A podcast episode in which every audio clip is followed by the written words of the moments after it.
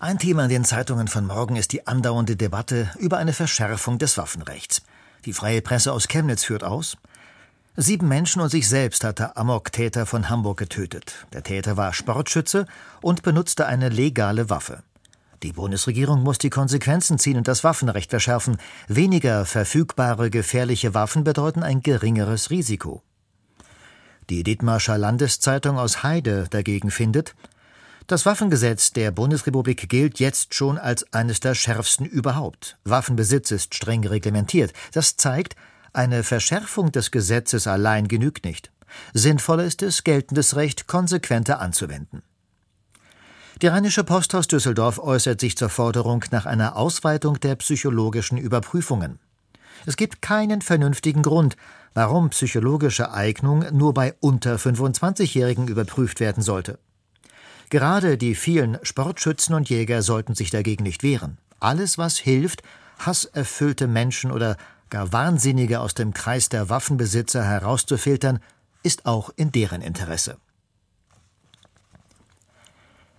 Der Tagesspiegel geht ein auf die Ergebnisse des abgeschlossenen Prozesses zur Reform der katholischen Kirche in Deutschland.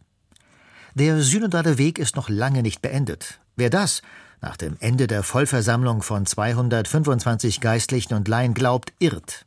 Immerhin, 90 Prozent der Bischöfe stimmten in Frankfurt mit dafür, den verpflichtenden Zölibat für Priester aufzuheben.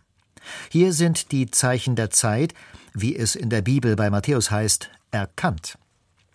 Die Stuttgarter Zeitung gibt zu bedenken, in drei Jahren sollen die Delegierten auf einer neuen großen Versammlung eine erste Bilanz ziehen.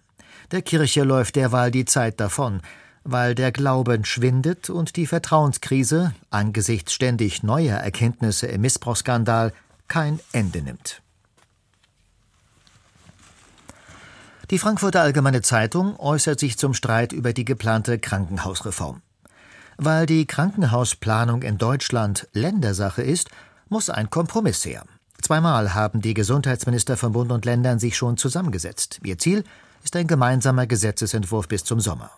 Das wird alles andere als leicht, die Differenzen sind unübersehbar.